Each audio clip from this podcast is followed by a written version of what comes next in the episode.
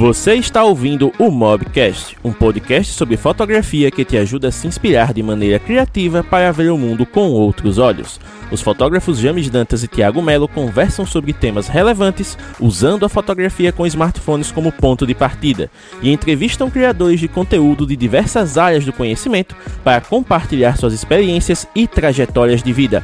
Aproveite o episódio, pois ele foi feito para você.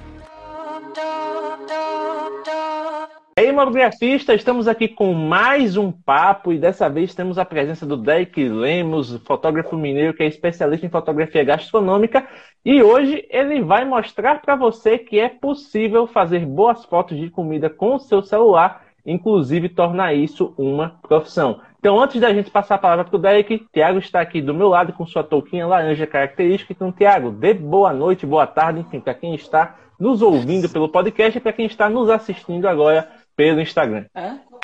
Boa noite, galera. Quem está aí no Instagram, YouTube, é, Twitch, sejam muito bem-vindos. E quem está no podcast, bom dia, boa tarde, boa noite. Espero que vocês desfrutem dessa deliciosa conversa que teremos hoje à noite com o Derek.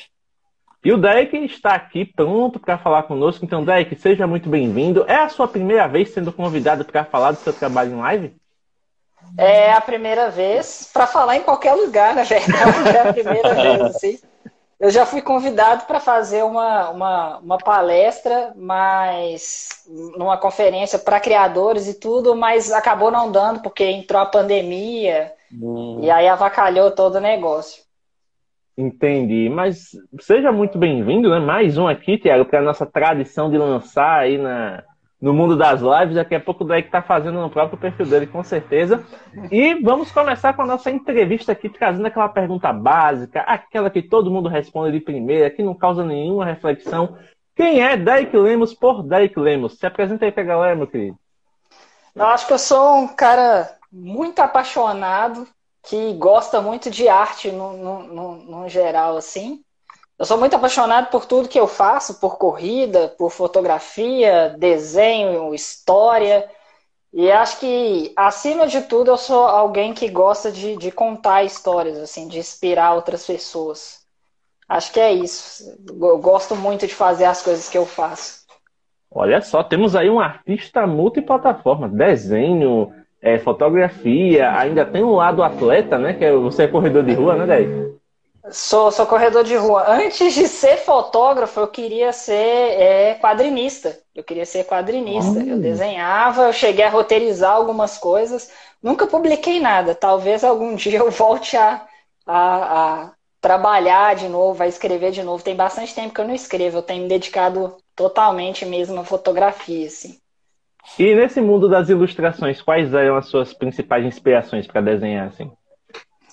Assim, eu gostava, eu gostava muito de mangá, porque do mesmo jeito que a fotografia, o, o, o, mangá, os quadrinhos, eles vieram numa época ruim da minha vida, assim, numa época em que as coisas estavam difíceis e aquela forma de arte me puxou para viver outras coisas, para sonhar outras coisas e almejar outras coisas.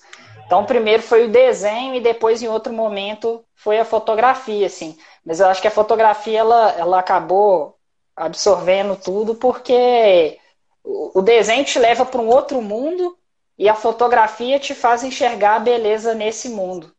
E, e me fez curtir a vida de uma outra forma completamente diferente. Assim. Caramba, eu gostava muito negócio, de. Já, já, transforma isso numa citação e coloca num post depois que é sucesso. A galera vai compartilhar aí com certeza. Sim, com certeza.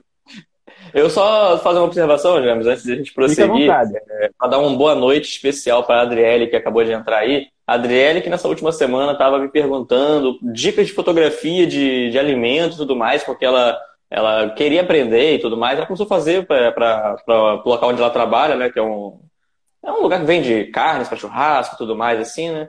É, vinho e tudo mais. E ela começou a fazer para lá, começou a gostar e queria se aperfeiçoar nisso. Aí Logo, né, não sou besta. Já falei, ó, live com um fotógrafo mineiro lá, Derek Lemos, vai falar sobre fotografia de alimento e tudo mais. Então cola com a gente, ó, 21 horas. Colou aqui. Olha, ela tá confirmando, ó, que tá prestando atenção em tudo. Então, Derek, se cuidado com o que você vai falar, que a menina tá com um caderninho lá, anotando cada palavra. Eu espero ter falar muita coisa que ela possa usar depois, né? E, Derek, como é que a fotografia entrou na sua vida, cara? Como é que você começou a lidar com a fotografia e dizer, caramba, eu quero fazer disso aqui uma parte da minha rotina? Eu fiz faculdade de cinema. Eu cheguei até aula de fotografia na faculdade de cinema. Eu não terminei a faculdade de cinema. Eu fiz um, um ano e meio de cinema certo. e acabei saindo. Isso foi em 2013. Aí eu saí da faculdade de cinema. Na época eu trabalhava como telemarketing. E eu fui Sim. demitido desse emprego porque a empresa mudou a sede dela e fiquei um tempo desempregado. Foi um tempo grande, assim, foram meses, quase um ano. E aí, nesse ano que eu fiquei em casa, eu, eu gostei da aula de fotografia da faculdade, mas eu não tive tanta oportunidade de explorar o que dava para fazer com a câmera, porque eu não tinha grana para uma. Então, eu falei assim: pô, vou aprender a fotografar. Sempre achei fotografia legal, vou aprender a fotografar. O que, que eu tenho para fotografar? Eu só tenho o smartphone. Na época era um Moto X 2014. E, mentira, era um Lumia 930, que depois eu troquei ele por um Moto X é, 2014. e aí eu falei assim. Aí eu falei assim, sim, sim. E aí eu falei assim, pô, vou explorar o que que isso aqui me pode fazer. Aí comecei a fotografar coisas do dia a dia. Como era um momento ruim, eu me propus a fazer uma foto todo dia de alguma coisa bonita na minha casa ou no meu bairro. Ver alguma coisa da minha rotina ali de uma outra forma. E foi assim que eu comecei a fotografar. E aí depois eu não parei mais.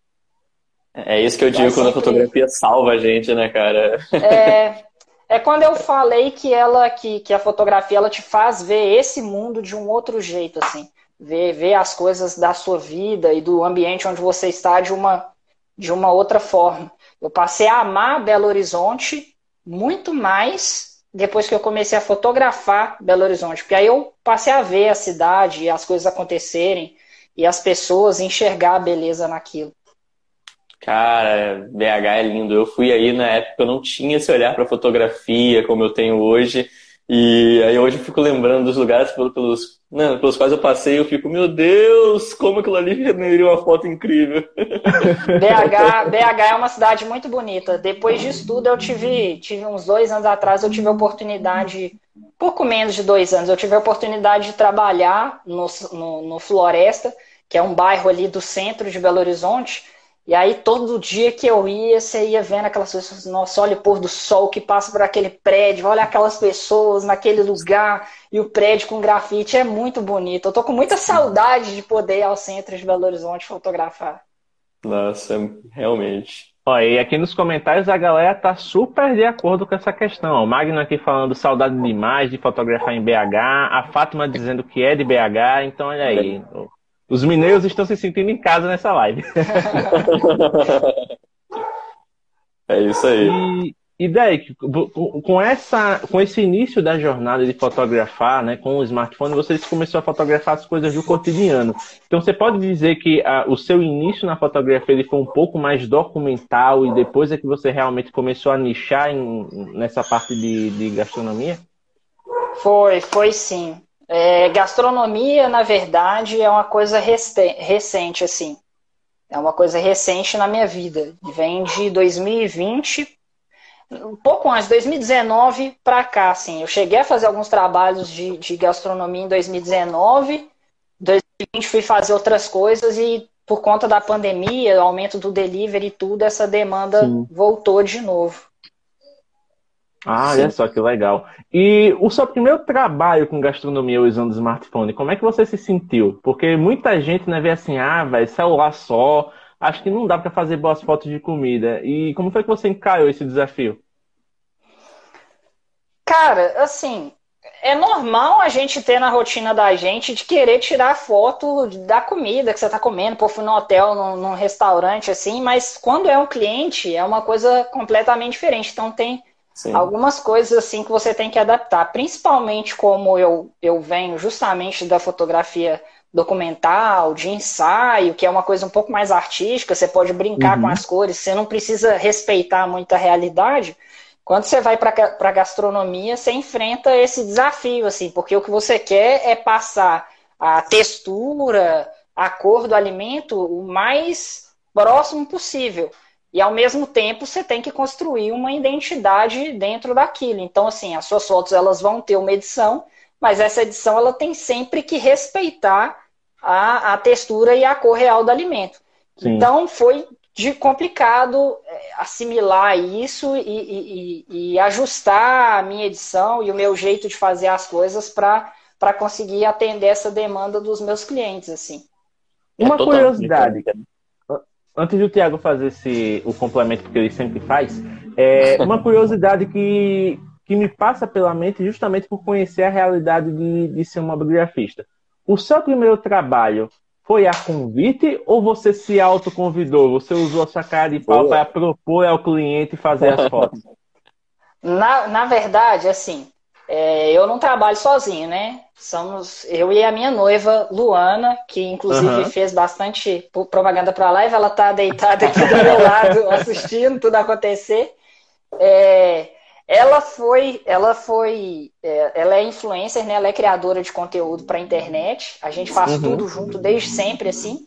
E ela foi chamada para fazer parceria com uma marca de, de de delivery de coxinha no centro de hum. Belo Horizonte. Aí a gente foi, fez conteúdo para a marca, eles gostaram e aí eles ficaram interessados em contratar a gente para fazer o marketing deles é, para trabalhar para trabalhar para eles e a gente foi é, é, fazer esse trabalho para eles e foi aí que, que eu fiz prime o primeiro trabalho de fotografia de gastronomia que a gente ficou um tempo legal fazendo esse, esse trabalho para eles e, e, tudo hoje em dia acho que essa franquia ela, ela não existe mais aqui ah, mas foi pena. um aprendizado legal e o que a gente fez para eles depois acabou abrindo portas para outros clientes também isso é bacana, né? Porque uma ponte é uma ponte, né? Cada trabalho já vai ligando para novas pessoas e tudo mais. É, Não, sim. É, é, bacana isso. Ô, Jame, sabe o que eu estava lembrando também aqui? É que Fala normalmente aí. as pessoas né, me conhecem muito pela minha fotografia de retratos femininos, é sensual. Mas meu primeiro trabalho foi fotografando, não alimentos, né? Mas bebidas, que foram cachaças e tudo mais que estavam chegando no estabelecimento que a Adriele, que está presente aí, né, é, trabalha. Ela foi minha primeira cliente, digamos assim. Então, é, valeu a curiosidade, assim, de... Eu não tinha a menor noção de iluminação para fotografar produtos, alimentos e bebidas, como, como hoje, com certeza, o Derek tem, mas, assim, foi uma primeira experiência que valeu a pena, porque foi o primeiro passo, né? Então, o primeiro passo a gente sempre fica meio nervoso, né, Derek? Mas. ah, que... com certeza. E foi ah, outro. Foi esse, falando nisso, esse é um outro desafio, né? Aprender a, a, iluminar, a iluminar as coisas, porque quando você faz ensaio, principalmente ao ar livre, ou faz é, é, fotografia documental, você usa a luz que tem ali. Você trabalha com as sombras e com a luz que tem ali. Mas quando você está trabalhando com produtos ou em estúdio, não, é, é outra coisa. É você que vai fazer a luz. Anota, Adriele, anota, Adriele. Anota, Adriele. Isso é interessante porque, primeiro, né, é uma máxima que eu sempre costumo usar para a minha vida é que a comida une as pessoas, né? Só a gente lembrar da, da live das patroas que, tipo, eu e minha namorada estamos unidos por conta de um sorvete. Então, assim, é um negócio interessante porque você tem a comida no seu dia a dia, você tem um apelo visual da comida direto nas redes sociais, nas propagandas. Hoje você vê é, vários anúncios de iFood, você vê anúncios até do, até aqueles anúncios de supermercado, quando os caras vão dizer, ah, quilo, de, da, quilo da fraldinha tá tantos reais, mas você vai olhar lá, os caras botam uma imagem bem produzida para pessoa, pô, precisa dessa carne para fazer um churrasco, para botar no almoço, tal, não sei o quê. Então, o apelo visual da fotografia gastronômica está presente no nosso dia a dia. Mas para muitas pessoas, ele passa tão desapercebido que até nessa hora de fotografar mesmo, né, como vocês estão comentando, você fica, caramba, bicho, mas como é que eu vou fotografar comida? Aí você tem a foto de gente, mas você tem a foto de, de comida ou de bebidas. E a gente tem que lembrar que fotografia é luz. Então, se, do mesmo jeito que você aprende a iluminar uma pessoa, você tem que aprender a iluminar um produto. E no caso, Derek, as suas primeiras fotos, você chegou a usar a, aquele velho truque da luz de janela ou você já foi direto para a luz artificial?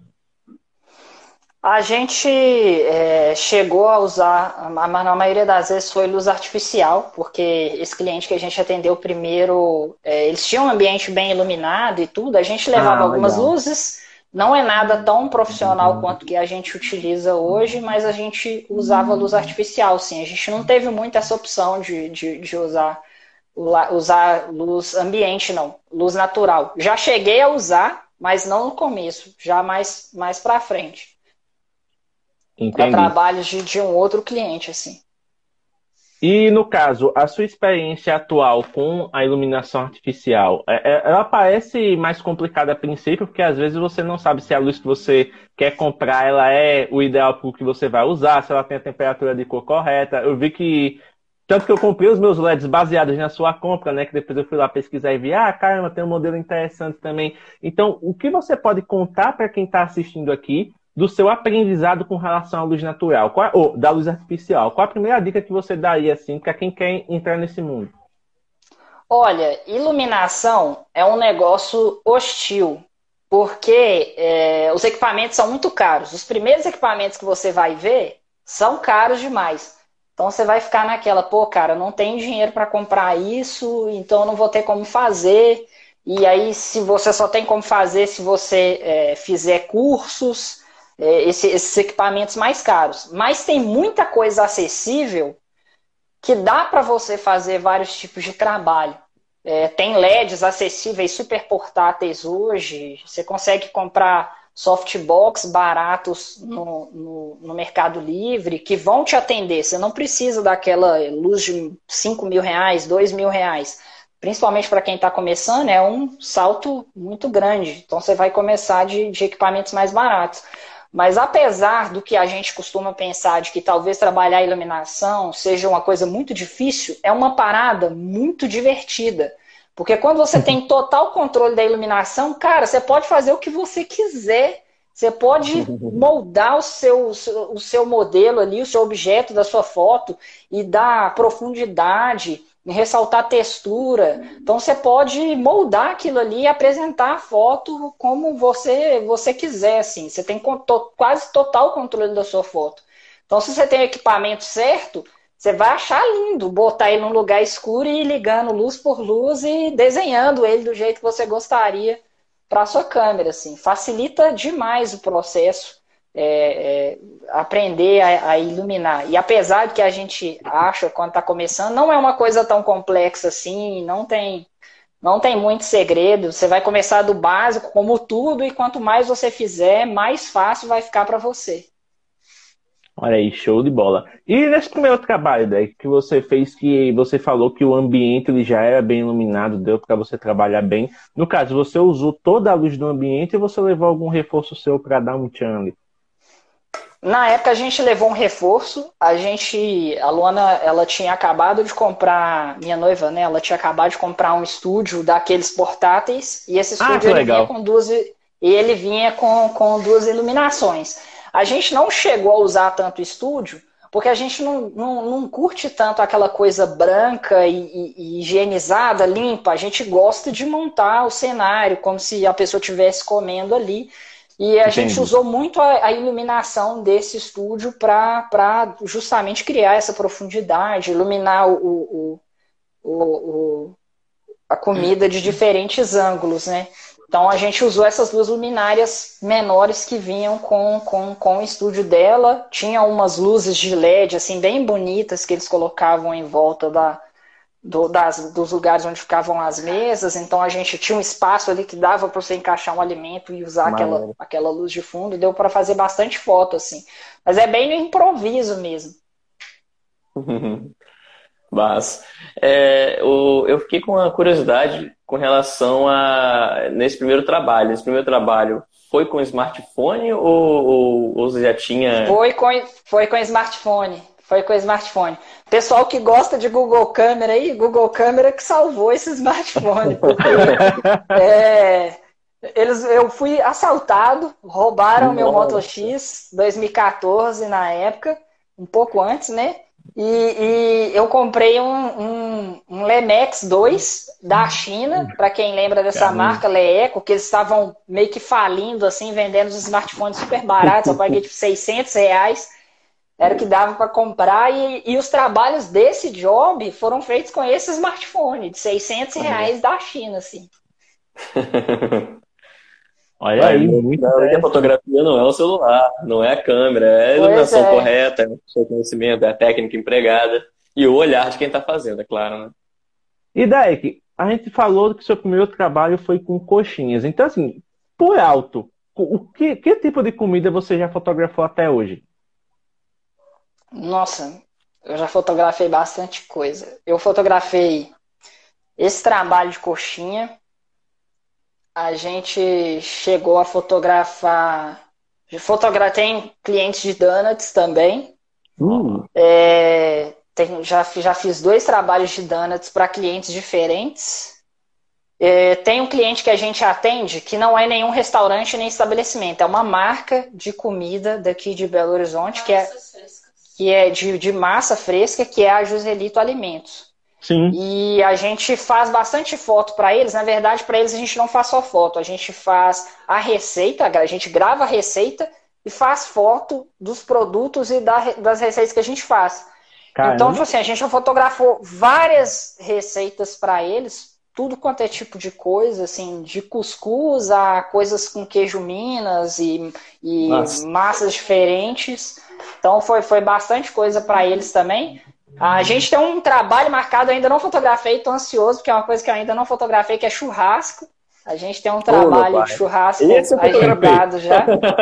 churrasco ainda não tive, não tive oportunidade de fotografar. Essa vai ser a primeira. Estou bem ansioso assim. Vai ser, vai ser bem legal. A gente está tá cheio de ideias e tal. Mas já foi bastante fome. coisa. Eu nunca fotografei japonês, nunca fotografei japonês. É algo que eu nunca, nunca fotografei. Sushi, nunca, nunca rolou ainda não. Então, se tiver trabalho de sushi e bebida, bebida é uma coisa que eu não fotografei. É, não fotografei profissionalmente ainda. Se alguém quiser, chama aí que eu tenho muita vontade de experimentar, porque dá para fazer umas coisas muito legais usando luz. Duas eu observações. Conhecido há um tempo atrás, sabia? Que eu ia pegar várias gente para fotografar meu primeiro trabalho. Nossa, bebida é um negócio que eu tenho muita vontade de fazer. Caína falou. Caína foi ouvindo Karina a, namorada do Thiago. Karina foi ouvindo o Derek descrevendo uh, o que ele fotografou. Ela comentou aqui: Eu não tô ficando com fome, não, né? Não, não é só você, não, Karina. Todo mundo aqui tá ficando com fome. Porque o, o Derek só fotografa coisa boa. Então você vai aguçando a imaginação. Tem... E eu já vi alguns trabalhos que ele fez pro Joselito. Então eu já vi do que ele é capaz de justamente participar nas receitas. E a. Como é o nome dela, Thiago, da, da sua amiga, que tá anotando tudo? Adriele. A Adriele tá falando aqui, ó. Churrasco é com ela. E ela, inclusive, perguntou o seguinte, Derek. Se você tem alguma dica para fotografar produto molhado. Eu acho que você tem que tomar muito cuidado com a luz. Você não pode estourar a luz, você não pode deixar a, a, a luz bater muito forte, porque a água ela, ela é reflexiva. Então, como qualquer embalagem de produto, igual quando a gente fez algumas fotos para a Joselita, algumas massas elas têm uma embalagem plástica. Então, quando você vai fotografar essa embalagem, você tem que tomar muito cuidado para a luz não estourar em nenhum ponto daquele produto ali. Então, isso exige um cuidado, checar a distância da luz, é, é todo teste. Posicionar a sua câmera. É, e testando a, a, a posição da, da, da, da, luz. É, não é legal deixar a luz muito em cima, é legal sempre usar uma, uma luz mais lateral, luz mais indireta, se você puder rebater a luz em outro lugar, é, jogar a luz numa parede branca para ela bater no branco da parede e voltar, ou é, difundir a luz. Uma coisa muito legal e barata para difundir luz é papel manteiga você pode comprar um rolo de papel manteiga, dobrar ele, colocar na frente da sua luz ou embrulhar ela no papel manteiga, que aí ele vai difundir um pouco mais a luz e ela vai ficar menos pesada, ela vai, ela vai refletir menos no, no, no, no líquido, né, no molhado do alimento que você está fotografando ali. Show de bola. E o Magno está fazendo outra pergunta já aqui também, né? já que você falou do estudo portátil, ele perguntou se você acha que ele mata a vibe da foto de comida. Depende da foto, depende do seu objetivo. Quando você vai fotografar comida para um quando, quando você vai fotografar cardápio, por exemplo, o cliente te chamou, ah, vamos fotografar, eu quero fotos para o meu cardápio e, e tudo. É legal que você faça fotos mais neutras. Então você pode usar o branco do estúdio, ou pode colocar uma cartolina colorida ali, com uma cor que não chame mais atenção do que a comida, para deixar mais neutro, porque ele vai encaixar no, no iFood ali, ou no cardápio impresso dele, o que tem que chamar atenção é a comida. Mas quando é para divulgação em redes sociais, para uma, uma, uma publicidade, né, para marketing, né? É, para marketing, é legal você montar de um, outros cenários que tenham outras coisas, que pareçam que o produto está sendo consumido, que ele, pareça que ele esteja, que ele está no, no ambiente de consumo, para gerar essa vontade, essa proximidade, humaniza a situação ali. O José Leonardo aqui está falando o seguinte: ó, parabéns pelo pulo do gato. Os improvisos nos ensinam e nos motivam baixos, é, ba baixa os custos, mas a qualidade não deixa a desejar. Como o Thiago costuma falar aqui, nosso querido RTA, né, Recurso Técnico Alternativo, sempre salvando os eu, eu adoro, eu adoro esse termo, eu adorei esse termo, Vou entendeu? Tomei para mim esse termo. Tomei para mim esse termo, adorei, gosto demais dessa expressão. Se você for ficar muito, muito, tipo, cara, eu tenho que ter o equipamento X daquele jeito, porque senão não tem como fazer. Mano, você não vai fazer. Até porque, se você for inovar, tem coisas que não tem equipamento para fazer. Você vai ter que fazer o seu equipamento. Você vai ter que inventar uma forma de fazer aquilo. É isso. Isso é verdade. É, um, uma observação foi esse último ensaio que eu fiz na, na, cachoeira. Eu fiz uma foto de cima da modelo, que ela tá deitada numa pedra. E assim, a foto tá muito de cima. Aí algumas pessoas até me perguntaram no, no direct, né? Que eu, eu postei nos stories. É, cara, como é que você fez essa foto? você não tem drone. Como é que você fez isso? Eu segurei o tripé, eu botei a câmera na ponta do tripé, virada para baixo, liguei o, o, né, o, o temporizador, coloquei. Eu, eu, subi numa pedra que estava perto, coloquei ele como se fosse um, um, um cabo mesmo de, desses microfones de estúdio e fiquei segurando de cima, assim, ó. Eu falei, pronto, drone pra quê, pô? Tripé é 120 é reais, um drone custa mais de 3 mil. Não tenho dinheiro pra comprar drone, não. Ainda bem que a câmera estava bem encaixada no tripé, né, meu querido? Senão. Ah, vários testes antes. Derek, o, o Magno fez mais uma pergunta aqui, né? Já que o papo de iluminação artificial tá fluindo, a galera tá começando a, a fazer as dúvidas fluir. E ele perguntou o seguinte: na sua opinião, trabalhar com luz artificial atrapalha em algum momento? Eu acho que não. Eu acho que você não pode. Quanto mais a, a, a luz artificial, ela é uma etapa para você aprender como a iluminação funciona, assim. Ela é mais fácil de aprender porque você pode pegar ela e mudar ela de lugar e ver que efeito causa, coisa que não dá para você fazer com o sol. Ele está lá e ele não vai mudar e o problema é seu se vira, entendeu? Então ela, ela ajuda a, a, você aprender como a iluminação funciona. O legal é que você não fique viciado nisso, ou ache que você precisa ter isso para fazer a foto funcionar. É, se você for fazer um trabalho que precisa, que fica melhor com iluminação natural, pô, cara, é, é, melhor que você não, eu acho, né? É melhor que você não use iluminação flash, iluminação artificial. Eu acho que chapa a imagem. É mais legal se você usasse um rebatedor ou uma coisa assim. Então, eu acho que ela é uma etapa, ela facilita seu aprendizado, mas ela não pode ser um vício, assim. Você não pode depender dela para fazer as coisas. Ó, inclusive, teve um comentário aqui do, Mesquita Leal que foi bem interessante. Acho que foi o, o que o Thiago fez assim, ó, né? Porque foi um, é, é, um exemplo de RTA muito bacana. Eu tenho Sim. zero equipamentos. Quando eu quero uma luz diferente, eu uso uma garrafa com água e, o, e um segundo celular com flash para mudar o formato da luz. Olha aí que interessante. eu fiz, eu, eu cheguei a fazer uma, um, acho que foi um Reels que eu fiz no meu perfil com, com um kit ultra barato, assim, que são coisas que, que eu e a Luana a gente já usou para poder iluminar, que é tipo um holofote da Avante, de, de, de, de, de externo mesmo, que o pessoal compra para sítio, para iluminar a parte fora da casa. Sim. Uma lâmpada de LED, aquele soquete para prender ela na tomada, extensão, duas extensões para mudar elas de lugar e, e papel manteiga, cara. E papel manteiga, uma de um lado, outra do outro, não dá nem 60 reais e você pode fazer várias coisas. Não, claro que não é a mesma coisa que ter um LED profissional, mas é uma forma barata de você começar a aprender ou quebrar um galho para fazer uma coisa num trabalho ali. Até mesmo para ver se aquilo ali tem futuro ou não, se você vai gostar de fazer aquilo ali, para você realmente começar a investir é. de fato. Né? É uma forma é, de, de, aprender, de aprender gastando pouco, assim, sem você ter que comprar uma iluminação super cara ou investir muito.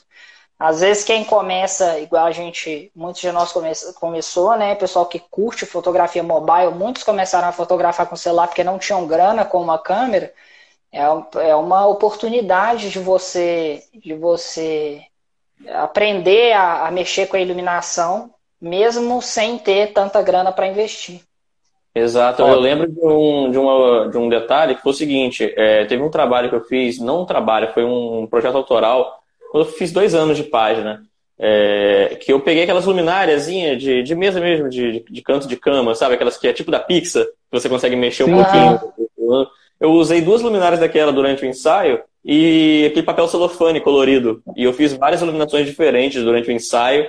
Assim, que poderia fazer com bastão de LED daquele que custa mil reais, oitocentos reais, não sei o valor exatamente. E a gente gastou o quê? 30 reais para comprar para comprar as luminárias e papel celofane, você encontra centavos, né, por aí. Então, foi uma boa alternativa também para mexer com iluminação assim na, na, na hora do trabalho. Não sei se, pra, de repente, para fotografar alimentos serviria também.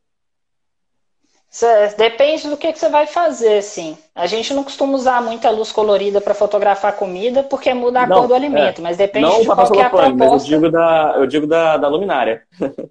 ah, sim. Não, é.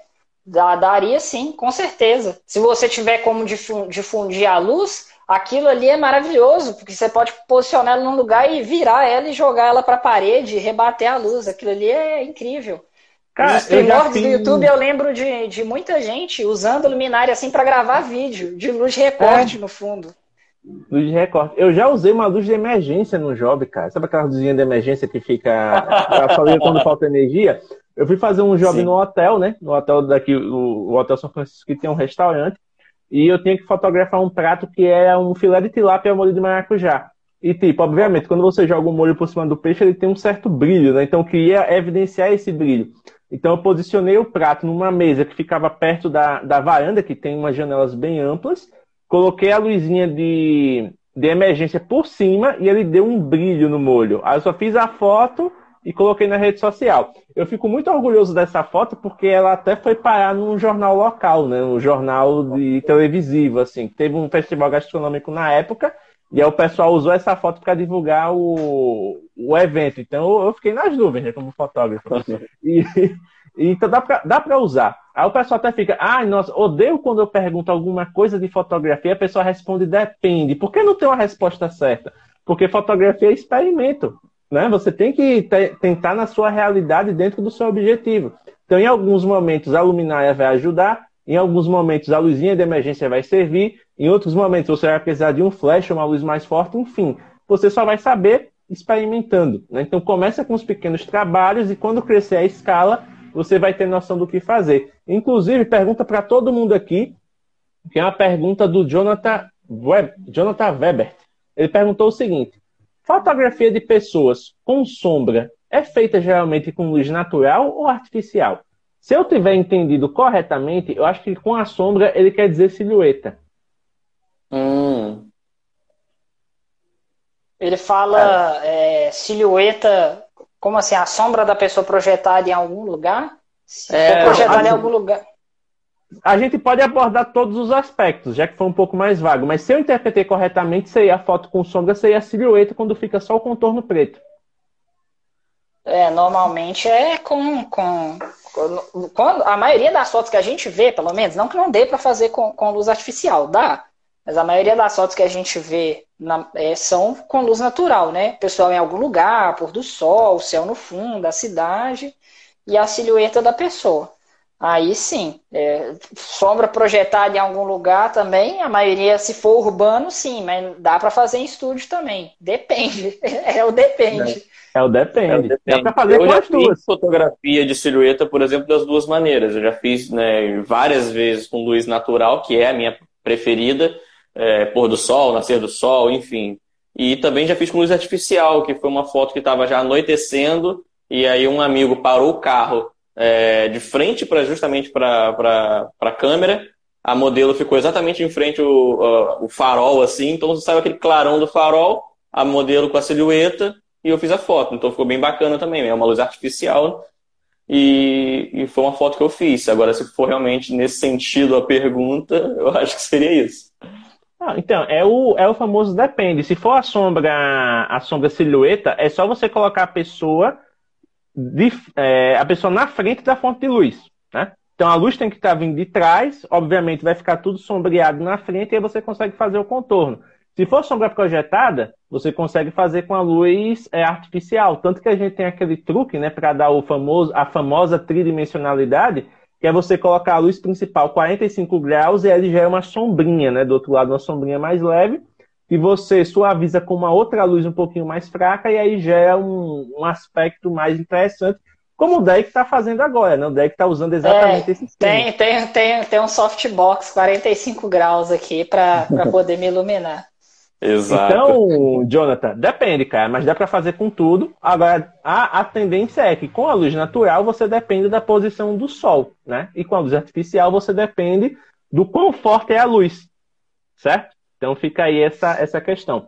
E mais uma pergunta para o Derek, mais uma vez da Adriele. Ela perguntou o seguinte: como fazer para disfarçar um fundo brilhoso?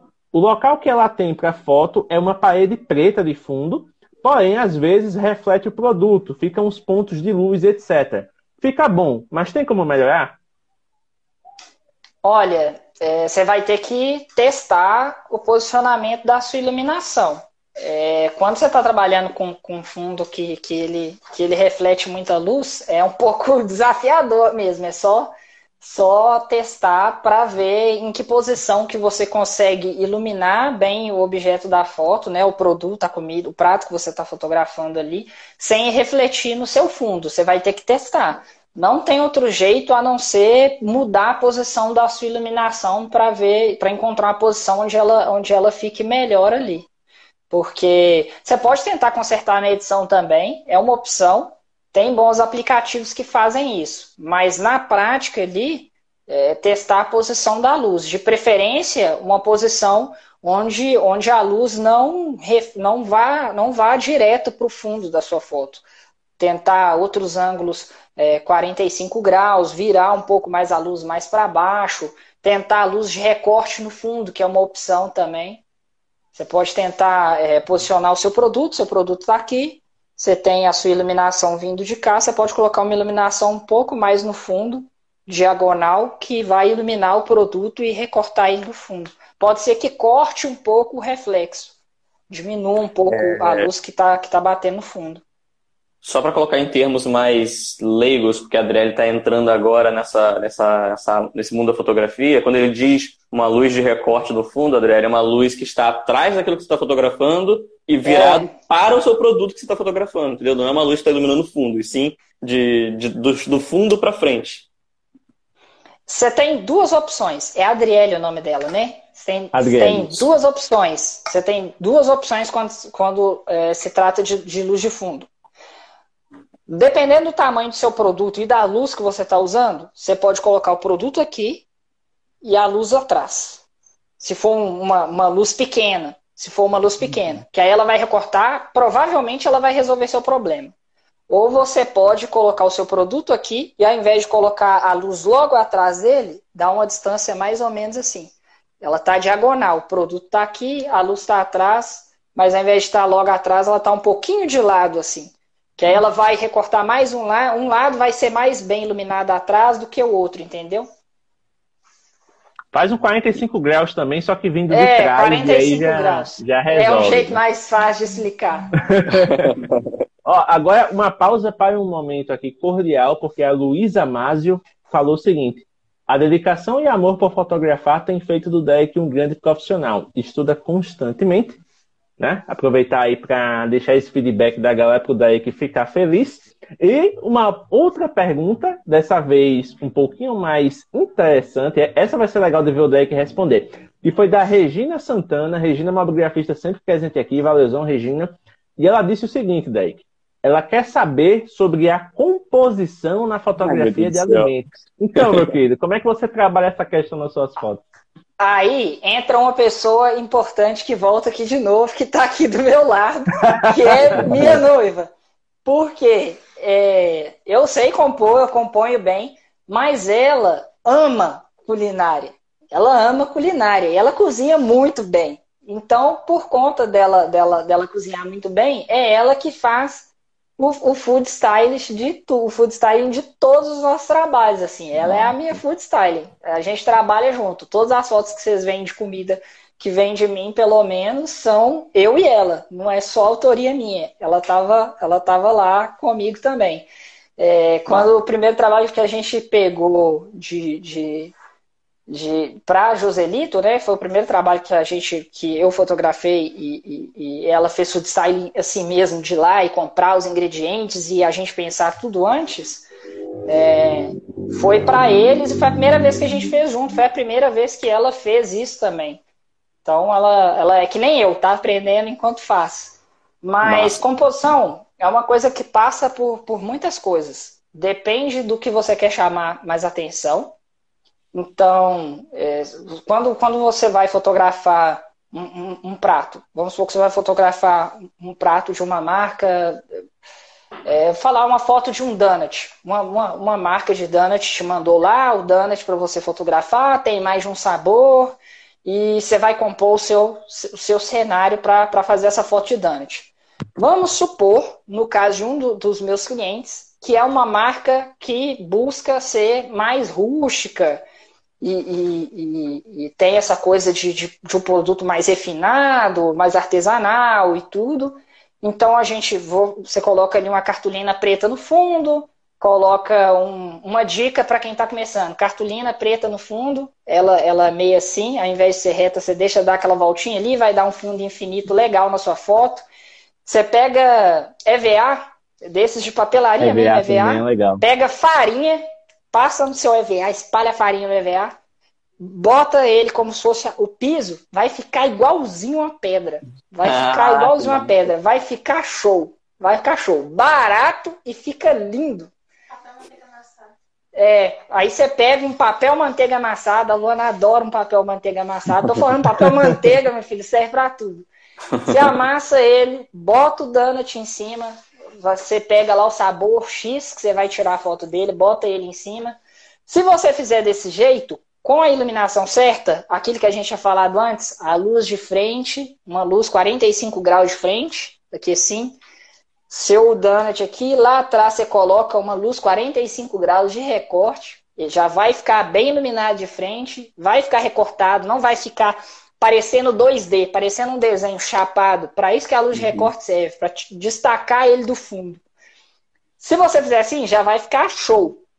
Mas se você colocar outros elementos atrás desse donut, você vai dar ainda mais profundidade para a sua foto. Você vai ainda dar mais noção para quem está vendo ela que não é uma coisa chapada no fundo ali. Principalmente que é um fundo monocromático, só uma cor preto. Você bota um outro donut ali de um lado, um outro dante aqui, uma coisinha de madeira, uma colher de pau, uma coisa que você acha bonito, uns acessórios assim de cozinha que você acha bonito, que faz sentido para aquele produto, e fotografa e vai ficar lindo, vai ficar lindo e vai dar essa noção de profundidade, de que não é uma coisa chapada e você vai gastar nem 10 reais. Nem 10 uhum. reais. Rolho de papel manteiga vai durar muitos trabalhos, a cartolina e, o, e o EVA, se você cuidar, então vai durar demais. Olha aí, dicas excelentes. A Regina complementou aqui que ela adorou a composição na live que ela viu da, da Almôndega. Ó, ah, e, e, esse ponto que o Derek falou do, do Food Stylist, ele é um profissional que, pra gente aqui que tá por fora, não tem muito conhecimento, mas que ele é extremamente importante no mundo da gastronomia. Nada impede que o próprio fotógrafo seja food stylist, né? Mas aí, no caso, é, uma, é um, um, esforço que demanda mais estudo, porque você vai ter que estudar duas coisas. Além de estudar fotografia, você vai ter que estudar também bastante sobre gastronomia, sobre os tipos de empratamento, sobre qual louça usar, sobre como posicionar os alimentos e tudo mais. Então, geralmente, os fotógrafos que atuam nessa área, ou eles fazem que nem o Deck, né? Tem uma parceria aí já com o próprio cônjuge e tudo mais que ajuda nessa questão, ou tem na equipe alguém que eles podem contar para um serviço. Né? Eu já fiz um curso de fotografia gastronômica numa escola da capital aqui, e que foi mostrada essa dinâmica. É, tinha o, o, fotógrafo, que ele é food stylist, tinha um outro na equipe que ele trabalhava com food stylist, e nas aulas que eles ministraram, um fato interessante, teve uma, uma parte daqueles foram fazer uma, uma cozinha chilena, se não me engano, e aí o próprio chefe do restaurante veio com tudo já pré-preparado, finalizou o prato lá e ninguém podia encostar no prato. Ou era ele ou era ninguém. Porque eu não sei se você já pegou essa resistência, Derek, mas tem alguns clientes, né, que quando você vai fotografar, eles deixam estrito o que deve ser feito.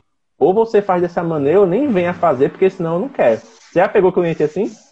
Não, meus clientes sempre foram muito tranquilos, assim. É, sempre foi muito de boa, sempre foram muito abertos, assim, tipo, olha, você tem a ideia.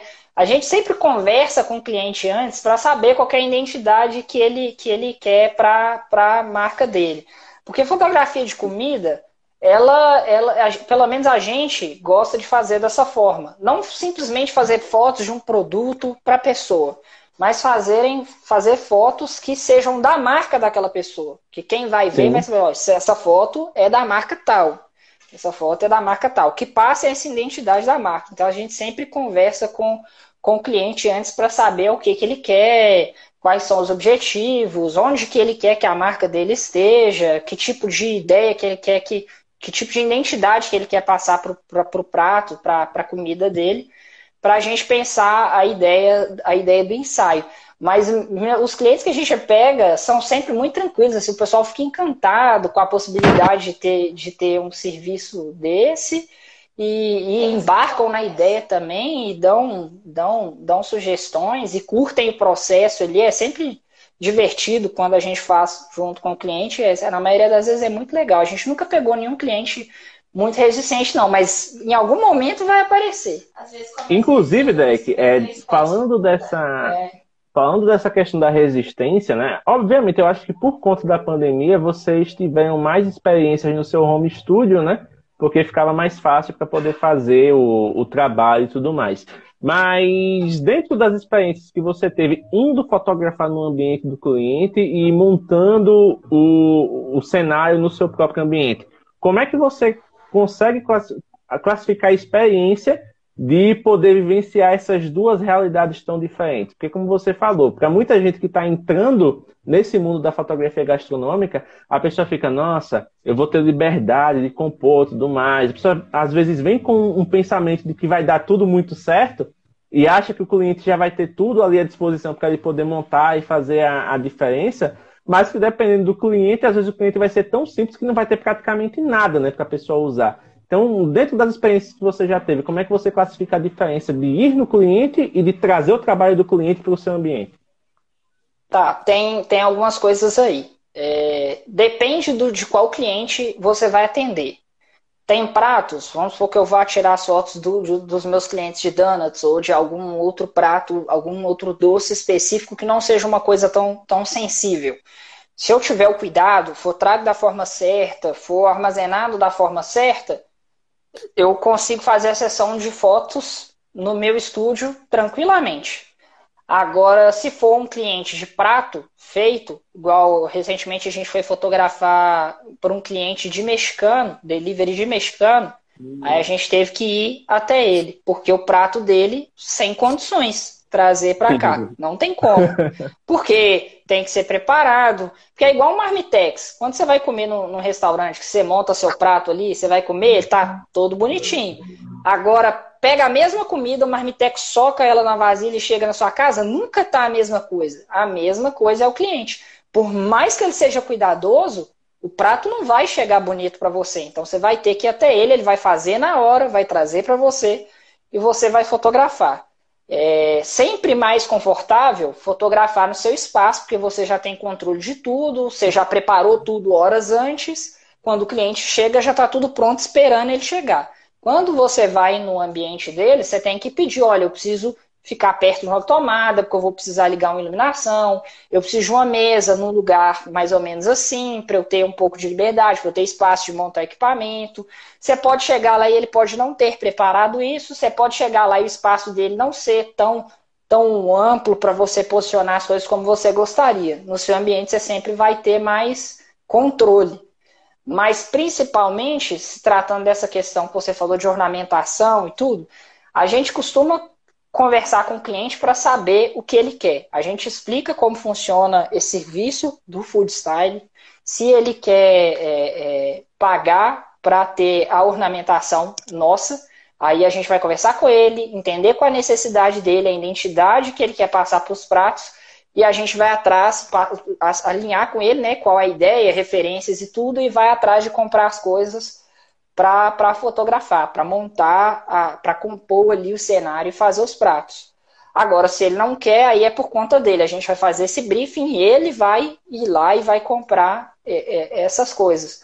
Mas normalmente, quando os clientes veem que tem coisas elaboradas, enfeites e tudo mais, eles preferem pagar para a gente ir lá e comprar essas coisas e resolver tudo e chegar lá na hora e só fazer a foto, assim. Porque a maioria dos clientes, é, a maioria dos clientes eles não têm eles não têm é, louça para isso, eles não têm ornamentação para isso, eles têm para o dia a dia deles, para o funcionamento do negócio deles, não para fotografar. Tem restaurantes, talvez de nível maior, que vão ter, mas lugares mais simples, a maioria dos restaurantes não vão ter isso, assim, não vão comprar nada pensando em fotografar. Sim, sim. Ó, inclusive, uma observação aqui do Cláudio Osório. Cláudio Osório, inclusive, seja muito bem-vindo, está sempre lá presente no Live dos Ingressos, ele trabalha com marketing e falou o seguinte aqui, ó. O bom é fotografar um cardápio inteiro de um delivery e ter que ser obrigado, entre aspas, a comer depois. Olha, eu vou falar assim, que é, essa parte é boa. Ninguém nega que essa, essa parte é boa a gente gosta mesmo, todo mundo gosta, entendeu? O, o, o, o, o, dono do negócio de churrasco que a gente vai fotografar, ele já brincou, falou assim: olha, eu comprei um monte de carne lá, vou fazer uns pratos e tudo. Meu Deus. Eu vou, eu vou ter que jogar fora, né? Ou então, assim, vocês vão ter que comer. Então, assim, a gente já tá. Ele até brincou, falou assim: vocês vão vir fotografar, a gente vai aproveitar, porque não vai jogar carne fora, então a gente vai comer tudo. A gente vai comer tudo. Tá todo mundo aqui achando ruim. Minha noiva tá aqui chorando lágrimas que vai ter que comer hambúrguer de ancho feito na hora, entendeu? Que droga. ah, inclusive, a, a Karina fez uma pergunta bem pertinente aqui, viu, Daí? Que ela, ela falou o seguinte: Como conseguir fazer o trabalho com concentração sem atacar os pratos? Só de ouvir sua experiência já fico com fome. Olha, eu vou falar com você. Fotografia de comida é um negócio que exige muita atenção. Então, quando você está, eu não sei como é em outras, talvez em outras áreas profissionalmente, sim, eu não fotografo só gastronomia, eu fotografo outras coisas, mas gastronomia, que é uma coisa que eu tô ali posicionando iluminação e tendo amplo controle de, de, de, tudo, você fica, você entra num flow assim que você esquece, sabe? Você, eu, eu, fico completamente focado em tudo. Eu fico, nossa, o prato tá bonito, mas você não fica pensando muito, nossa, que delícia, sabe? Depois que você bate ali, que você dá o clique da foto, tá ok, aí depois você vai poxa, o negócio tá gostoso, tá cheiroso, né? Mas, é, aí você espera acabar para você poder atacar o prato e, e comer tudo. Não vai estar tá do mesmo jeito do que na hora que você fotografou, que já deu uma esfriadinha e tudo, mas tá sempre uma delícia. A gente não reclama. Ainda tá gostoso, é o que importa. Uhum. Cara, é, eu, eu fotografei o, o, curso de churrasqueiro lá do, do Churrasco Clube, que foi. É, que é onde a Adriele trabalha. E, cara, foi assim, um dos melhores trabalhos da minha vida, porque o curso rolando, acabou de fazer uma carne de uma, de uma maneira, não vai ter que ir para a próxima carne, então vamos servir. Aí, obviamente, aquela carninha já vem na mão, opa, Vamos fotografar. Próxima carne, um Angus, não sei o que lá, não sei o que lá. Bora. Fez a carne, mostrou ah, e tal. Assim, não, você quer, porque assim, você quer esse, esse ângulo aqui? Não, moço, eu tô, tô, aqui só para trabalhar, mas eu vou fazer esse sacrifício. Pode me dar um pedacinho? Pode, eu vou fazer esse sacrifício que minha mãe falou que é um pecado jogar comida fora. Então pode, pode colocar um pedacinho aqui. Ó, boatos que nesse dia do curso a câmera do Thiago voltou tão engordurada que é só botar na frigideira e terminar o serviço. Reza a lenda que depois disso ela teve que fazer manutenção na capital. Essa parte é muito interessante porque se cria uma mística, né, com relação a respeito da foto de comida, porque a pessoa que ela de fora diz, ah, parece muito bom, o cara é pago para fotografar comida ainda come depois, assim é bom demais.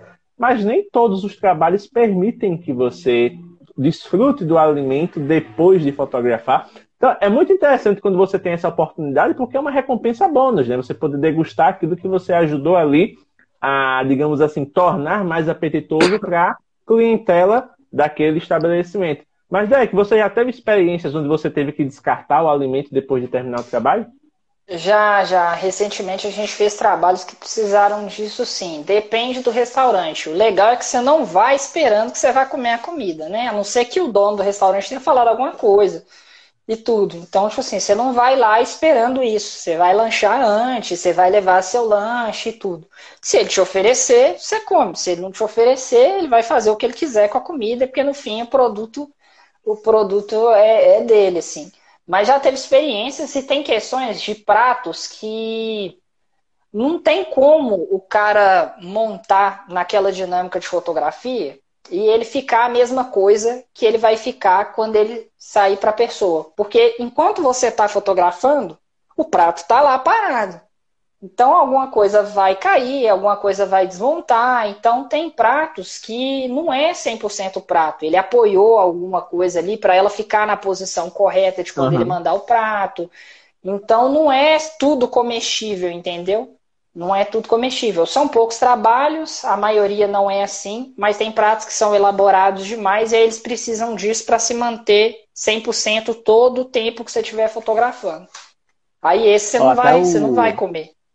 O Hugo Richard deu aqui um comentário, ó, magia do óleo de motor como calda de mel, né? Aqueles vídeos que a gente vê na, na internet, né? é... né? Espuma de barbear para fazer espuminha do café ou para fazer o chantilly, é... é óleo de motor para fazer a calda. Chantilly, e... chantilly, chantilly é um exemplo. Você vai botar chantilly no café e vai achar que aquilo vai ficar ali 10, 15 minutos enquanto o fotógrafo está fotografando aquilo ali. Não fica.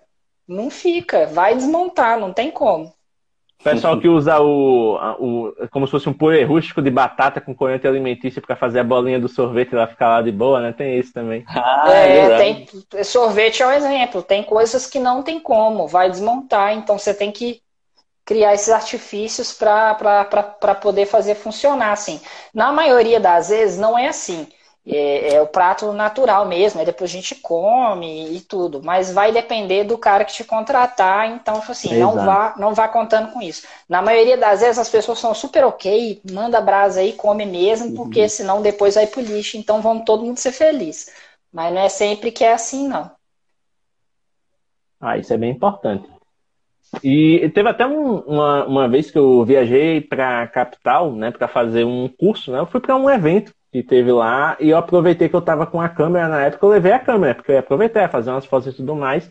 E aí tem um estabelecimento lá que sempre que eu vou para Maceió, eu como lá. E aí nesse dia eu levei a câmera, pedi meu almoço normalmente, só que tipo, eu vou fazer um, eu vou fazer um, um H aqui, eu vou pegar e vou fotografar. Eu peguei, o prato chegou, peguei, eu peguei meu LEDzinho de emergência, levava meu LEDzinho para tudo que é canto. Peguei o ladinho de emergência, comecei lá a fazer uns paranauês e com a câmera fotografando, fiz as fotos e comecei a comer. E deixei a câmera de lado. O dono do estabelecimento veio assim, oh, rapaz, você é fotógrafo? Eu digo, ah, eu sou fotógrafo, estava aqui praticando um pouquinho. Não, que eu estou precisando de umas fotos e tal, como é que você faz? Aí eu digo, não, beleza. O, eu tipo, passei cinco dias na capital, todas as minhas refeições foram feitas lá, eu paguei com trabalho. Então foi assim, uma, uma troca mais que, que justa.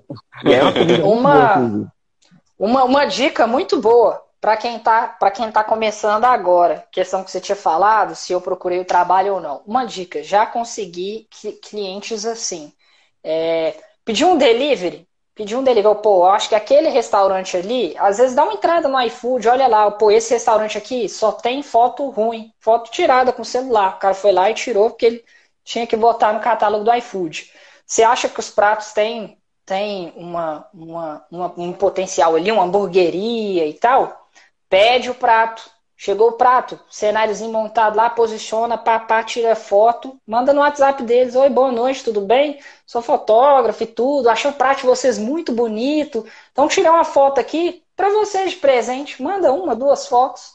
Aí o cara vai olhar aquilo, a foto do iFood dele é horrível, e aí ele vai olhar e fala assim, pô, aqui, quanto você cobra pra poder fazer isso aqui pra mim, entendeu? E aí você ganha, você ganha cliente assim, já ganhei cliente assim. Já ganhei Bom. cliente assim. O lado do fotógrafo influencer acaba ajudando nessa hora. e depois, e posta seu trabalho, mostra seu trabalho para outras pessoas, que é um trabalho, puxa o outro, que puxa o outro, e as pessoas, e as pessoas vêm assim.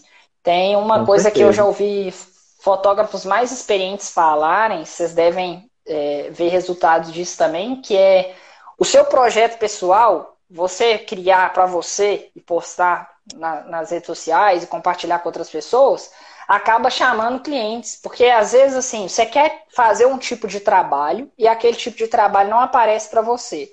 Mas quando você executa no seu projeto pessoal ali, bota lá, alguém que quer aquele tipo de trabalho vê e fala assim, pô, vou contratar esse cara, vou pedir um orçamento, vou querer saber quanto, quanto que é, como que funciona e tudo. E aí você vai cavando as oportunidades aí. Pois é, é, tem que ser cara de pau nessas horas. E aproveitando esse embalo, já que a gente está falando de captação de clientes, de busca por pratos interessantes e tal, qual é o prato que você gostaria de trabalhar no futuro próximo, Deck? Olha, um que eu tinha muita vontade, que eu vou matar agora, é churrasco. Nunca tinha feito, já vi várias fotos, mas nunca tinha feito. É bem diferente por conta da textura e do jeito, assim, vai ser uma experiência legal. E eu acho que bebida, assim, eu já vi várias fotos de bebida, uma coisa que eu faço muito no Instagram é seguir hashtags ou criadores, fotógrafos que, que uhum. têm o tipo de fotografia que eu gosto. De várias áreas. Às vezes coisas que eu nunca pensei em trabalhar. Eu, eu sigo alguns fotógrafos de natureza, que vão lá na África, em outros continentes, em vários continentes, fotografar é, diferentes espécies de animais, mas eu sigo porque eu gosto de ver se um dia surgir a oportunidade, eu já tenho ali referências. Mas eu já vi várias fotos lindas de bebidas, assim, eu fico pensando, eu tenho muita vontade de fazer, porque é muito bonito, assim, foto de bebida, é muito bonito. Sim, tenho é muita é vontade de fazer. Show de bola. Tiago, tem alguma consideração a fazer, meu querido? Já que você tá aí só. Não, eu tô lembrando, sabe de quem? De uma live do Vinhos da Casa. Uma live oh, rapaz! E é uma, uma, o cara que, que fazia eh, as suas fotos com o smartphone também de todos os seus vinhos que ele trazia. É, só que ele fazia mais do que, do que fotografia, né? Ele pegava, comprava vinhos que eram, sei lá, de até 50, 60 reais, vinhos que eram acessíveis ao consumidor, né? E ele fazia todas as suas fotos com o smartphone, essas bebidas, criava todo um cenáriozinho, colocava uma taça, fazia toda uma composição. Era uma parada bem bacana, ele fazia com o smartphone. E era um hobby dele. Aí você falou de, de fotografia de bebida e eu, na hora, associei a esse cara que foi um dos primeiros convidados que a gente teve assim, lá no, no primeiro ano e foi maravilhoso. É, porque tem muito, que nem o Derek falou, tem muito projeto pessoal que a pessoa às vezes nem encara como um negócio que vai render, né, um, um fruto, um convite e tal. Mas, por exemplo, o Vinhos da Casa mesmo, de tanto ele falar de vinhos, ele foi convidado para um restaurante local para falar da carta de vinhos do, de lá. Ele foi convidado por um supermercado para poder promover os vinhos que eram mais, mais em conta, né? Porque ele fala muito de vinhos baratos. Então, ó, a gente está aqui com um estoque de vinho, a gente quer estimular aqui a, a, nossa clientela a experimentar os vinhos, a comprar os vinhos. Você que é especialista, se vira aí. Então, tipo, são oportunidades que surgem justamente pelo fato de você expor para o mundo algo que você gosta. Eu acho que o, o, Instagram hoje e as redes sociais no geral, elas têm uma lógica muito de te cobrar produtividade, assim. Mas é muito bom quando você leva aquilo, não que de forma displicente, mas de um jeito que você Leve, curta, assim, sabe, no seu ritmo, aproveitando aquilo que você está fazendo, porque você vai fazer coisas muito mais legais desse jeito do que você sentir, tipo, que você está tendo aquela cobrança para fazer, entendeu? Muita coisa legal, sabe assim, tem coisa que não vai dar o retorno que você gostaria no Instagram, ou em alguma rede social X que você vai fazer, ou no YouTube, mas é, vão gerar essas oportunidades, assim. Vão gerar essas oportunidades, vão criar essas oportunidades para você. Então é, é legal fazer isso. Pois é. Fica aí a dica, pessoal. Experimentem. O ato de vocês fazerem já é um passo para vocês construírem coisas interessantes no futuro. Exatamente. Só falar uma coisa aqui que eu preciso botar isso para fora. Dizer claro. para todo mundo que está assistindo essa live que os fotógrafos mobile venceram. A gente venceu. Porque quando eu comecei, a gente, né, fotógrafo, não usa celular. Fotógrafo tem que ter câmera, entendeu? Não que eu não use câmera, tem trabalhos que eu uso câmera, mas quando eu quero usar o celular, eu acho que ele vai tirar alguma coisa melhor daquilo, vai fazer aquela foto melhor do que a câmera, eu uso ele, entendeu? E eu amo fotografar com smartphone. Olha a quantidade de criadores incríveis que fazem parte da comunidade, e, e que estão aí criando, cara, gente que faz ensaios inteiros, surreais, só usando o celular. E é respeitado hoje, não era. A gente venceu, maluco, a gente venceu. Cara, nem fala. Quando eu comecei aqui na, na, cidade, eu era assim, era só com smartphone e você imagina o agravante da dificuldade, né? Era fotografia de sensual feminino. Olha a, a resposta. Na era dos nudes vazados, surge um rapaz fotografando nu e sensual com o smartphone. Imagina o rolê que foi. Não, e ser fotógrafo de, de, de, de, de sensual e de nu tem que ser assim, o cara tem que ter uma responsabilidade absurda, porque tem que deixar o cliente totalmente seguro do processo dele, da idoneidade dele, assim. É, deve ter sido difícil demais, porque se para mim já foi para os tipos de trabalho que eu faço, é, hoje acho que é mais tranquilo, assim. É, tem cliente que nem pergunta com o que, que você vai. O cliente não pergunta com o que, que você vai fotografar, se é com câmera, se é com celular, com o que, que é. Ele viu o seu portfólio, ele viu que é bonito, se você chegar lá com o celular, ele não vai te questionar e você vai fazer e pronto, entendeu? Mas Sim. antigamente não era assim, não. Antigamente. Pois é, já, já... Eu, eu acho que o desdém era mais dos fotógrafos do que o desdém era mais do, dos fotógrafos do que do, de quem Sim. não é fotógrafo. Com certeza. Era mais dos fotógrafos. O, o Derek, é, não sei se já aconteceu com você, mas já aconteceu comigo de eu ir fazer um trabalho para com o celular, de chegar lá, a pessoa dizer, ah, você vai ter as fotos hoje? Eu digo, vou, não sei o que. Seu equipamento, eu digo, tá aqui. Ela vai fazer com o celular, eu digo, vou, só um instante. Ele pegava, fazia a foto lá, mostrava, Aí quando acabava a letra, como ficou lendo, que celular é esse mesmo? A pessoa até se interessava no modelo para poder comprar depois, né? Como se fosse só o celular ah, responsável. A, a, acontece muito. E o que eu acho mais legal é que às vezes eu faço uma foto pro cliente e tudo, eu tenho um Galaxy S9. E eu faço a foto pro cliente, pô, nossa, que foto incrível, que celular que é esse? Galaxy S9. E o celular do cliente é tipo um S21, um Note 10, é muito melhor do que o meu, entendeu? Pois é. Mas como, assim? Eu tenho um S21 e não faço uma foto dessa. Você, com licença, você pega o dele e ainda faz uma foto melhor, tá aqui. Obrigado. Não, mas então, o seu celular é muito melhor do que o meu, entendeu? Então, assim, não é o celular, não tem nada a ver com o celular. Não inclusive, o... em casa se você não souber dirigir, né? Inclusive o Gabriel não, comentou aqui, ó. O Gabriel comentou aqui. Eu vejo muito no Insta os fotógrafos mobile, entre aspas, almoçando os que só tenham fotos com câmera e que é cheio de preconceito. É isso. Não, sim.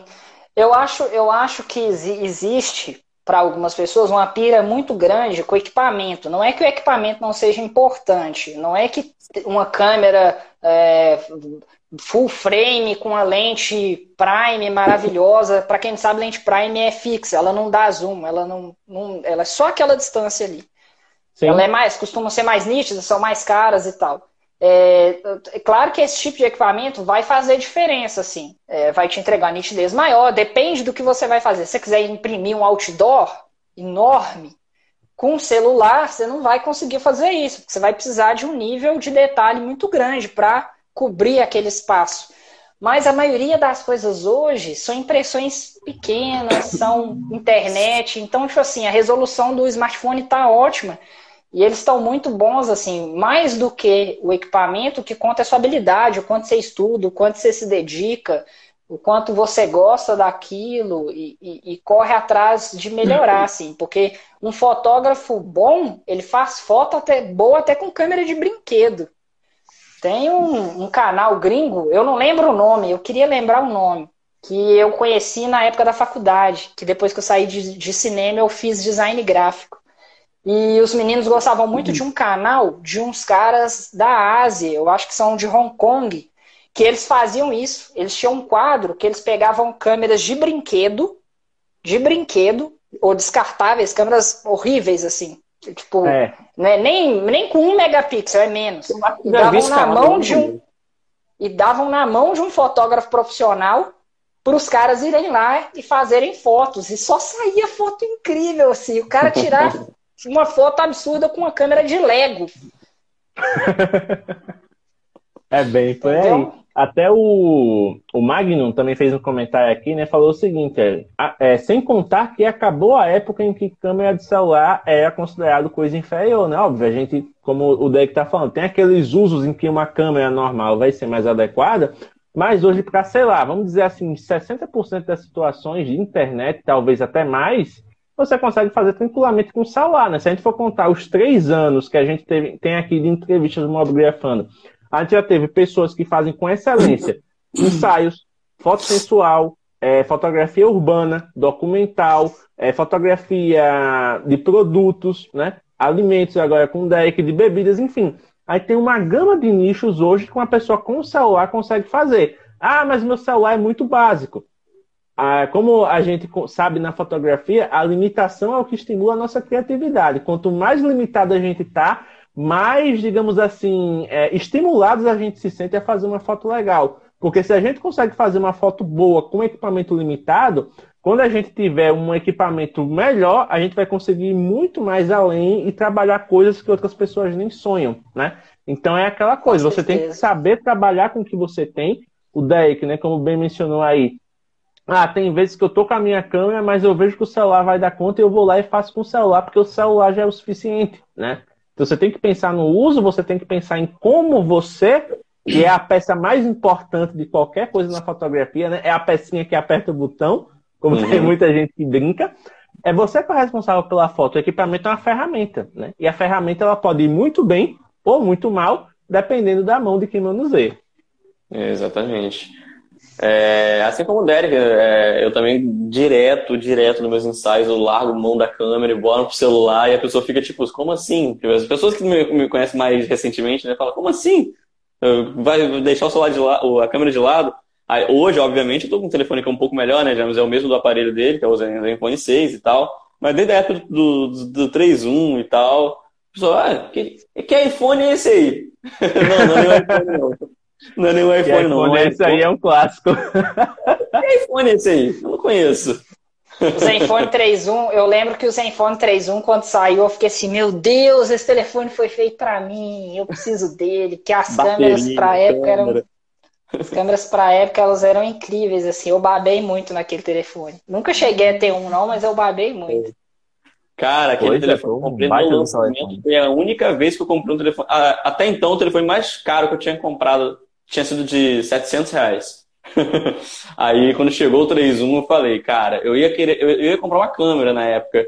Só que eu, o meu telefone que eu tinha anterior a ele era o Zenfone 5, o primeiro Zenfone 5, né? Ele estava no meu bolso, eu estava de moto e ele caiu. E aí, andando de moto, você sabe como é que o telefone, né? Deu uns três mortal no chão, não voltou mais. É, pior de tudo é que o telefone ligou, só que tava com a tela toda trincada e eu consegui usar ele com, com tipo um cotonetezinho que ele conseguia mexer em alguns pontos.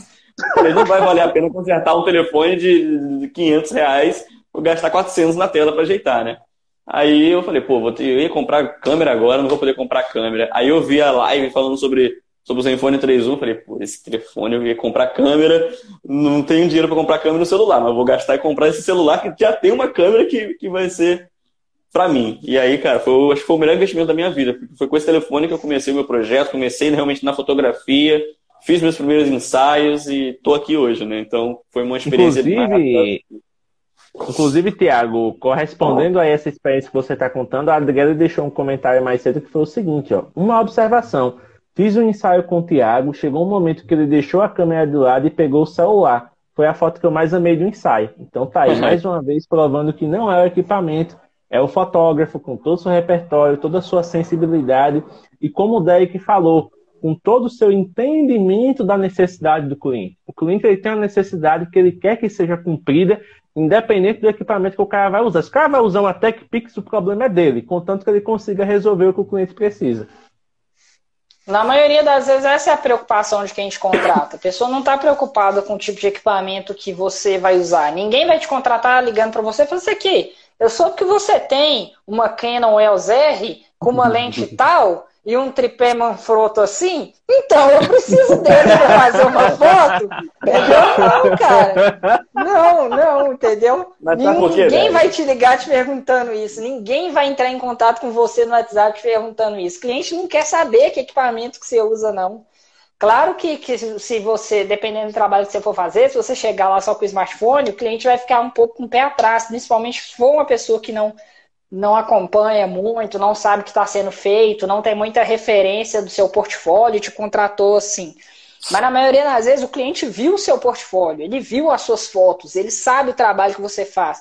Então, se você for lá com a GoPro, cara, ele viu as fotos, ele não vai estar tá preocupado. É, hoje eu acho é. que o pessoal tem uma, uma, uma viagem muito grande, é, que é outra viagem de equipamentos, e fala assim, ai, que os smartphones, será que eles vão substituir as câmeras DSLR e não sei o quê? Tipo assim, gente, alguém tá viajando na maionese, tipo, ah, será que a GoPro vai substituir a minha DSLR? será que o meu drone vai substituir todas as outras câmeras que eu uso? Não, gente. Para uma situação, a DSLR é melhor. Se você for filmar um cara fazendo pirueta no surf, você vai prender uma DSLR na cabeça dele? Uhum. Não, vai ser uma GoPro que você vai usar. Se você quiser voar, você vai tacar seu celular para o alto? Não, você vai usar um drone. Então, tipo assim, cada coisa tem seu lugar ali, cada coisa encontra o seu lugar e vai ser útil da sua forma. Um nunca vai matar o outro, não existe isso não. É, só para complementar. Tem umas viagens muito loucas. Você tinha falado mais cedo que, que ah, essa, é, você brincou, né? Nós, mobigrafistas, vencemos e tudo mais. Mas sabe por quê? É, existe muita briga de ego né, com, com vários fotógrafos naquela coisa do tipo, ah, mas com esse smartphone você não consegue essa nitidez que essa câmera consegue. Cliente, 90% deles não estão nem aí para a quantidade de, de, de nitidez que você consegue aplicar numa foto.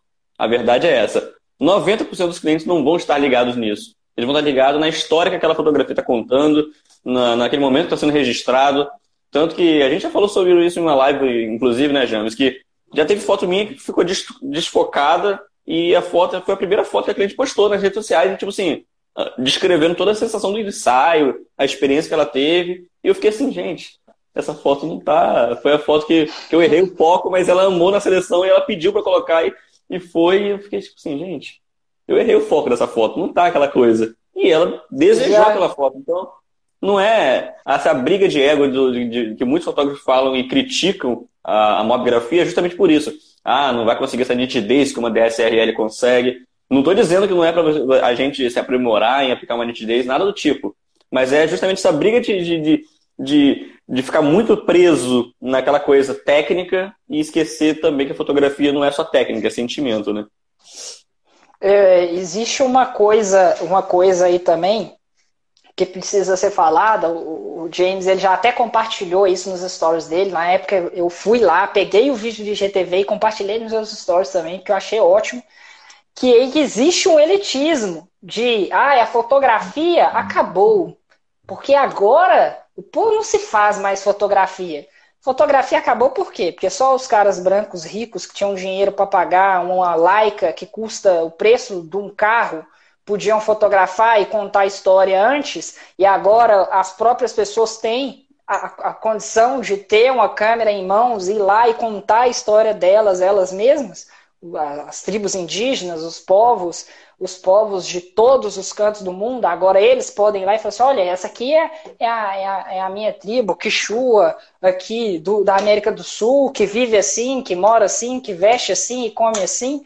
Então, quer dizer, é, era, a fotografia só existia enquanto eu estava lá, o grandioso. O Total. único que pode, o líder das narrativas, é agora que todo mundo tem acesso, a fotografia acaba, entendeu? Muito pelo contrário, a fotografia nunca esteve tão viva. Nunca esteve tão viva a fotografia. É bem mais democrático hoje em dia. Pois é, Com bem mais certeza. democrático. Quem tem medo Olha- de competição não mete a mão no botão. A verdade é essa. Entra, entra na tag do Mobigrafando. Eu faço esse exercício de entrar lá e ficar vendo as fotos do pessoal e curtir, comentar e ver. Olha a quantidade de gente que, assim, eu nunca saberia, talvez nunca conhecesse a cidade do James se eu não visse as fotos do James. E agora Sim. eu vi as fotos do James, eu sou doido para conhecer Penedo, porque ele me apresentou a vem, cidade dele. só vem. E é, e é a visão dele, assim, não tem visão melhor para apresentar Penedo do que alguém que vive lá. Não tem visão melhor para apresentar BH do que alguém que vive aqui. Exato. É, e, e digo mais, né, se não fosse por isso, a gente não, não tinha nem começado esse projeto, não tinha nem, eu não, conheci, não conheceria o James. Se não fosse eu fotografando com o celular aqui em Campos, ele fotografando com o celular lá em Penedo, na Lagoas. Então, assim, Não, eu, eu conheci muita gente assim. A minha câmera, eu só tenho ela por causa da mobgrafia. Porque eu fiz foto, porque eu postei no Instagram, porque eu conheci pessoas. Eu conheci um amigo que morava em São Paulo, Fábio, e ele era fotógrafo e estava se desfazendo da câmera, tinha usado pouquíssimo. Ele falou assim: pô, cara, eu tenho essa câmera aqui, nunca me viu na vida, nunca vi ele pessoalmente. Virou para mim e falou assim: olha, eu tenho essa câmera aqui, você quer ela e tudo, eu vou fazer um preço mais camarada para você e tal, eu te mando ela. E aí você me paga do jeito que você puder. Como que você pode me pagar? Eu falei assim: ah, dividir de tantas vezes. Aí ele falou assim: beleza, eu mando ela para você e você deposita para mim sempre no dia que, que for melhor para você, no Olha dia que aí. você falou, você vai lá e deposita. Cara, nunca me viu na vida. Nunca me viu na vida. Só essa relação de, de, de arte mesmo, de, de contato que, que o smartphone trouxe, que a mobgrafia trouxe. Para mim, essa é a melhor parte, assim, é pessoas, é só pessoas. como Juliana Dias falou uma vez, uma fotógrafa daqui da cidade, o melhor da fotografia são as pessoas que a gente conhece no caminho. Pois é. E a gente tá, ó, pra você ter ideia, o papo tá tão bom que já estamos na reta final e nem percebemos. Na verdade, a gente passou um pouquinho, né? Estamos 24 minutos além da reta final. Mas eu não quis interromper porque o papo fluiu e a galera que tá firme e forte. Acho que essa é uma das horas que a gente mais tem presença de público aqui. Então, eu tenho que agradecer a todo mundo pelo interesse no assunto, pelas perguntas, porque tivemos, muitas perguntas legais da audiência. Então, antes de passar a palavra para o Derek para ele fazer as suas considerações finais, Tiago, suas, suas considerações a respeito deste dia, porque com certeza foi um dos temas mais legais que a gente teve por aqui. Pô, fala não, né? Comida une as pessoas. Você falou aí que você e a Carol estão juntos graças a um sorvete. Eu e a Karina, a gente não tá graças, mas a gente lembra muito bem do dia que a gente né, começou nosso relacionamento, que teve um hambúrguer maravilhoso junto. então a, comida une as pessoas, é, é isso, e a gente precisa de pessoas para fazer essas. Ah, a fotografia mais comida, a Karina até comentou aí. Então a gente precisa de pessoas com, com o conhecimento que o Derek tem para poder é, colocar isso, isso em ação e cada vez mais é, abordar assuntos como esse também nesses espaços que faltava um, um, um tema direcionado para comida aqui. Hoje tivemos com o Derek. Então, Derek, muito obrigado aí por topar essa, essa uma hora Eu e meia praticamente aí de conversa. E galera, muito obrigado para quem ficou até agora aí com a gente. Quem está ouvindo no podcast, forte abraço para todos vocês e até mais. Derek. Derek, a palavra é sua, meu querido. Fique à vontade. É, eu quero primeiro agradecer a oportunidade de estar aqui. É, eu tenho um esforço muito grande de passar tudo que, que, um esforço de passar tudo aquilo que eu aprendo para frente, porque se eu fotografo, se eu, se eu aprendi e se eu tenho as oportunidades que eu tenho hoje de viver pelo, pelo que eu amo, pela arte que eu amo, foi por causa de pessoas que estavam dispostas a passar de graça o conhecimento delas no, no YouTube, no Instagram e que me permitiram obter um conhecimento que de outra forma eu talvez eu não tivesse acesso para construir uma carreira e construir uma vida e, e, ter a oportunidade de vir aqui e passar o que eu sei para frente, ter esse papo, esse contato é muito legal assim, muito legal, não tem preço, não tem preço, eu aprecio demais isso aqui. E assim, para quem está começando, se você não tem recursos, se você não tem dinheiro, se você só tem o seu smartphone, fotografe todo dia, tudo que você quiser e tudo que você vê. E não desista de jeito nenhum.